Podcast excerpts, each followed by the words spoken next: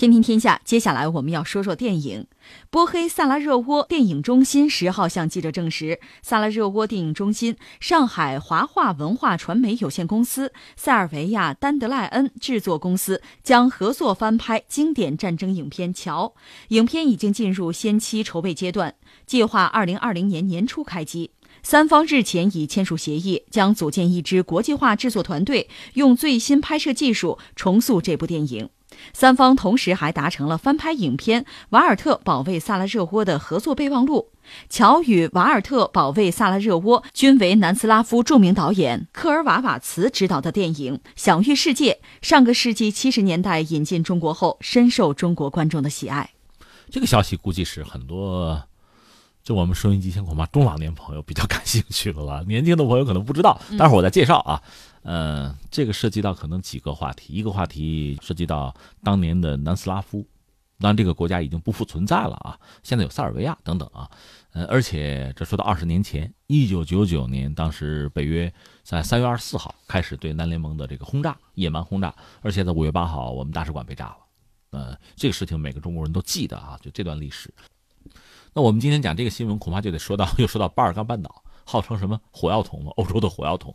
巴尔干半岛呢，最古老的民族之一就是塞尔维亚，呃，而且塞尔维亚它这个民族规模总的来说，在这个半岛吧，相对比较大，就实力也比较强。我们远的就不说了，就是二战以后吧，铁托作为民族英雄吧，他促成了南斯拉夫的建立，就是南斯拉夫联邦或者说是南斯拉夫人民共和国吧。而铁托呢，这个民族政策搞得不错，他个人威望也很高，就把多个就不同的。族群凑到一起，但后来他本人去世，后来就苏东剧变之后，南斯拉夫就面对一个解体的一个现实，什么斯洛文尼亚、克罗地亚、波黑就独立出来了，而塞尔维亚当时也也没有办法，因为这原来就是属于跟苏联类似那种加盟共和国嘛，人家独立了，也只好独立了。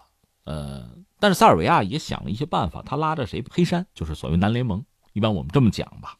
但后来呢？就是西方，特别是北约继续进行干涉，就是轰炸南联盟那个事情，最后导致南联盟又进一步的解体，那就剩下就塞尔维亚老哥一个了。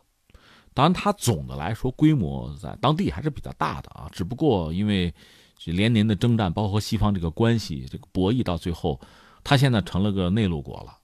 嗯，另外经济状况不是很理想，人均有个五千美元吧，大概是就相当于我们中国，我们中国其实。人口很多，我们也不算发达国家，但我们人均恐怕九千多了，它也就我们一半这个样子吧。就经济社会发展出现了一个比较大的困难吧。这是说塞尔维亚。呃，刚才你还谈到一个概念，就是波黑吧？波黑就是所谓的波斯尼亚和黑塞哥维那。波黑是九二年宣布独立的，他在当年就是南斯拉夫时期，就是在联邦里比较弱，就比较穷的。独立之后呢，又是有内战，就是波黑战争。那最近这段时间算是是不是经济开始有所恢复？波黑在行政和管理上呢，大概是三个实体、三个部分。波黑联邦就是所谓穆克联邦，克是克罗地亚，穆是穆斯林，穆克联邦。还有塞族共和国，就塞尔维亚族塞族共和国，还有这个波尔奇科特区，就这么几块。那它的首都就是萨拉热窝。嗯，这是我们把。当地这个状况简单说一说哈，那第二我们就说这次就很有意思，是中国的就是企业吧，我们这儿的影视机构和他们的合作，呃，拍一部等于说重拍老电影叫《桥》，嗯，桥就是桥梁的桥嘛，嗯，如果大家有兴趣网上搜，应该能搜到，是一部老电影了，经典的老电影，非常经典，南斯拉夫老电影，大概那么几部，最著名的是《瓦尔特保卫萨拉热窝》。我们讲波黑嘛，萨拉热窝就在这儿哈。再有就是桥，桥这个电影大概讲的是什么？就是说，在二战快胜利的时候吧，就是一九四四年左右，当时德军呢投重兵，就是保一座桥。这个桥就在南斯拉夫境内。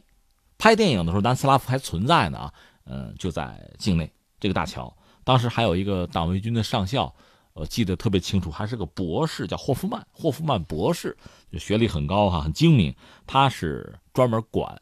防卫这座桥，就怕当时南斯拉夫的游击队，就铁托的那个游击队破坏这座桥。而当时游击队有一个就特工吧，一个少校叫老虎，外号叫老虎，就就很能打，很能干，精明强干，带着几个队员就要破坏这个桥。所以这座桥就是双方争斗的一个焦点。呃，当时这个老虎就是这个好人吧，这个反法西斯的战士吧，他们要做什么呢？找到这个桥的设计师，因为他不可能带大量的炸弹，也没有飞机，就要用一点炸药把这个桥毁掉的话，呃，我我从那时候的时候很小啊，就学了个词叫桥眼，桥是有眼的，或者叫心脏，就是把很少的炸药放到那个位置，那是设计师提前做好的一个地方，那儿一炸，这个桥就毁掉了。那你怎么才能找到呢？找设计师，只有设计师才有。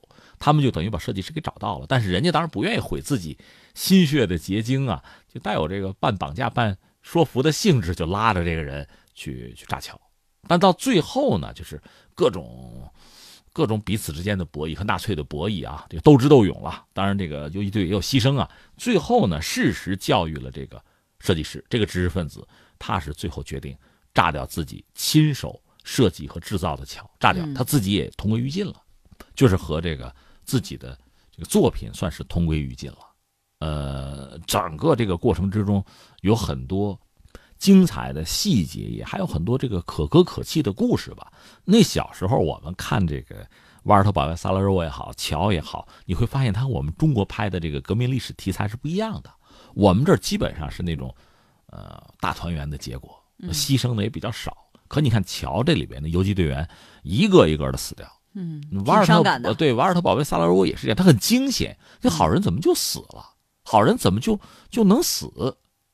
现在你想，恐怕就是当时纳粹德寇确实很强大，对吧？所以你不付出相当的牺牲，很难达成这个作战的目的，就这么一个状况。那最后呢，桥被炸掉了。呃，还有一个细节是里面有一首歌很著名，呃，就是朋友啊再见，呃，游击队员唱的一首歌。呃，当然，那个唱这歌的人也死掉了，而且死得很惨，因为他本来是有一个保险绳，他系着保险绳去就是安放炸药，结果绳子被打断了，他就掉下去了，那恐怕就死无葬身之地了吧，就很悲壮这么一个故事。其实这个故事吧，你说作为当时南斯拉夫在这个世界反法西斯战争之中，在全球范围看，他当然就不大了，人也不是很多。但是当时他和纳粹作战是相当英勇，而且付出了很惨重的代价。铁托之所以在国际上享有声誉，也是因为这样的原因。所以从某种意义上讲，你说就中国人对这个老电影这么感兴趣，这么有感情，也和我们当年的经历是有关的。你说这个桥，我们刚才讲的是一部电影，南斯拉夫电影，这个故事是虚构的嘛？但是在中国类似的事情是有的。著名的桥梁大师毛以生，毛以生曾经就很年轻的时候啊。就是设计修建了一座桥，钱塘江大桥。钱江大桥那个桥刚刚修好，就被他炸掉了。因为当时那桥一修好，刚刚通车，就抗战爆发了嘛。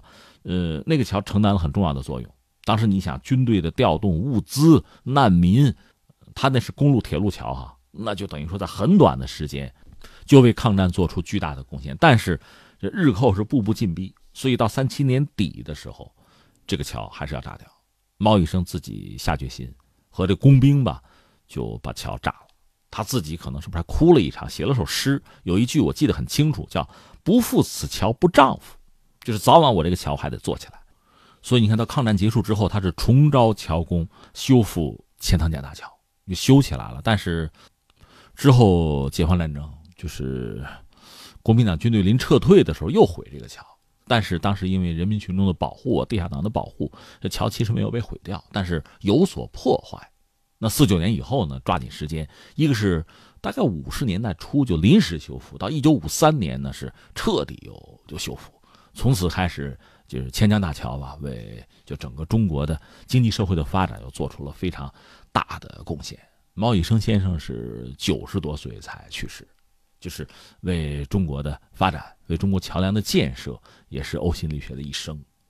所以有的时候一说这个南斯拉夫那部老电影《桥》吧，我一下子就就特别直接，很容易的就想到了毛以生先生，想到了钱塘江大桥。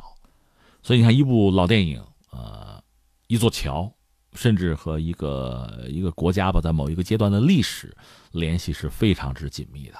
所以现在你要说，就我们自己的公司就企业吧，和他们就合作拍这个老电影，我觉得这个价值和意义其实是非常深远的。它不单是说在在艺术上或者在市场上能够满足一些人的需求，包括我们我说嘛，我们收音机前一些中老年朋友可能对这个电影，呃有记忆有感情，对这个重拍片可能也有这样那样的期待。其实这个事情我们也不是没有做过类似的。你比如说，我记得，呃，就本世纪初的时候，我们是相关的机构和俄罗斯拍那个《钢铁是怎样炼成的》，不是电影，是连续剧。当然，主演肯定都是人家的了。我们可能在这个艺术啊，在这个就一些些构思啊、设计上、剧本上、拍摄上，有我们的参与。那主演肯定是人家的人，是吧？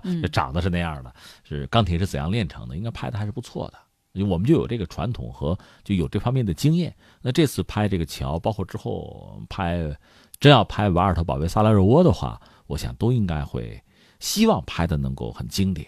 另外，顺便再说一句，你看从历史上看，很多经典的影视作品，它对一代一代人对历史的认知，实际上是有巨大的作用的。没错。嗯，在今天呢，可能很多年轻人，嗯，谈到南斯拉夫，这已经是个陌生的国度了，因为在历史上的一个概念了，已经哈。但是那段历史，比如说，呃，在全球范围内反法西斯战争那段历史里面发生在那个地方的故事，如果他们能够看到的话，相信对曾经的历史上的一些概念，呃，包括对塞尔维亚，包括对波黑，对这些民族，对他们的一些英雄人物吧，想必会有新的了解和认识了。嗯。